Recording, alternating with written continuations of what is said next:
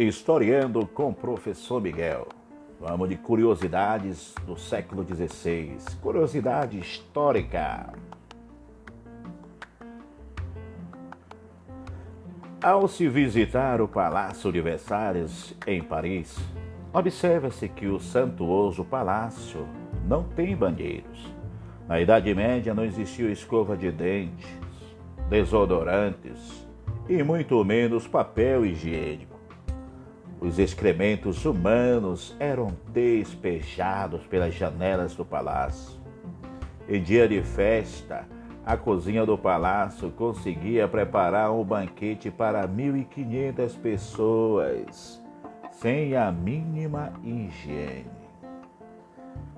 Vemos nos filmes de hoje as pessoas sendo, sendo abanadas, a explicação não era o calor ou não estar no calor, mas do mau cheiro que exalavam por debaixo das saias e roupas que se usavam naquele período. Roupas feitas para conter propositalmente o odor das partes íntimas, já que não havia higiene. Também não havia o costume de tomar banho devido ao frio e à quase inexistência de água encanada.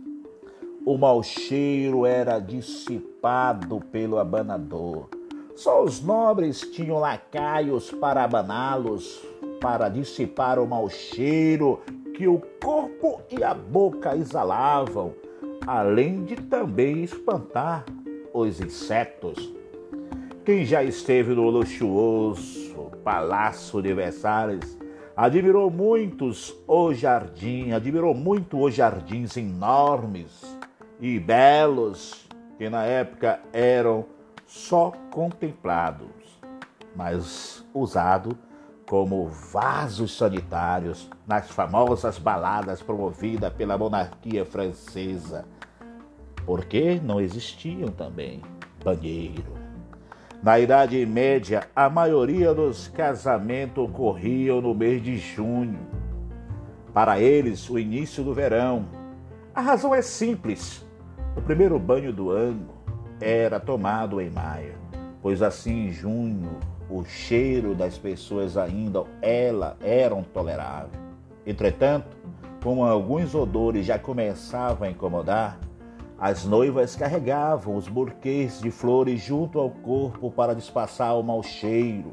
Daí temos maio como mês das noivas e a explicação da origem do burquê de noiva. Os banhos eram tomados e uma única tina enorme, cheia de água quente. O chefe da família tinha o privilégio do primeiro banho na água limpa.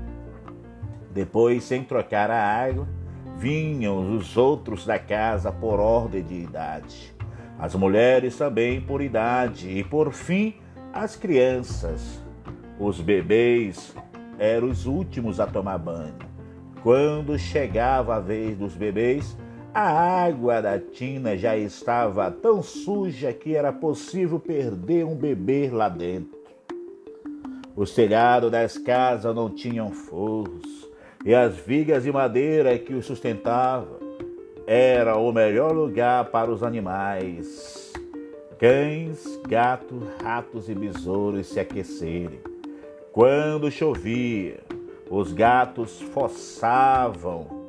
Aliás, quando chovia, as goteiras forçavam os gatos, cachorros, outros animais a pularem para o chão. Assim, a nossa expressão está chovendo canivete. Tem o seu equivalente em inglês em está chovendo gatos e cachorros. Aqueles que tinham dinheiro possuíam prato de estanho. Certo tipo de alimentos oxidavam o material, fazendo que, que muita gente morresse envenenada. Os tomates, sendo ácidos, foram considerados durante muito tempo venenosos. Os copos de estanho eram usados para tomar cerveja ou uísque. Essa combinação às vezes deixava um cidadão no chão, numa espécie de narcolepsia induzida pela mistura da bebida alcoólica com óxido de estânio. Alguém que passasse pela rua poderia pensar que eles estivessem mortos. Portanto, recolhia o corpo e preparava o enterro. O corpo era colocado sobre a mesa da cozinha para alguns por alguns dias e a família ficava em volta e em vigília, comendo, bebendo, esperando para ver se o morto acordava ou não. Daí surge o termo velório, que significa vigília junto ao caixão. A Inglaterra é um país pequeno onde nem sempre havia espaço para enterrar todos os mortos. Então os caixões, os caixões eram abertos, os ossos eram retidos, postos em ossários e os túmulos utilizados para outros cadáveres.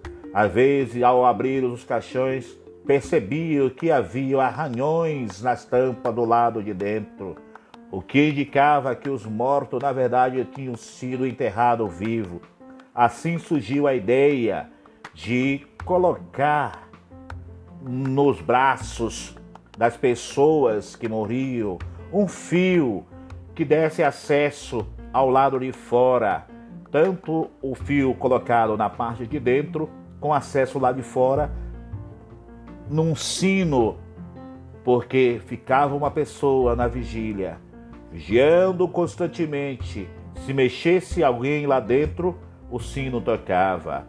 Daí vem a expressão salvo pelo, pelo gongo a expressão usada por nós até os dias de hoje. Curiosidade da história, historiando com o professor Miguel.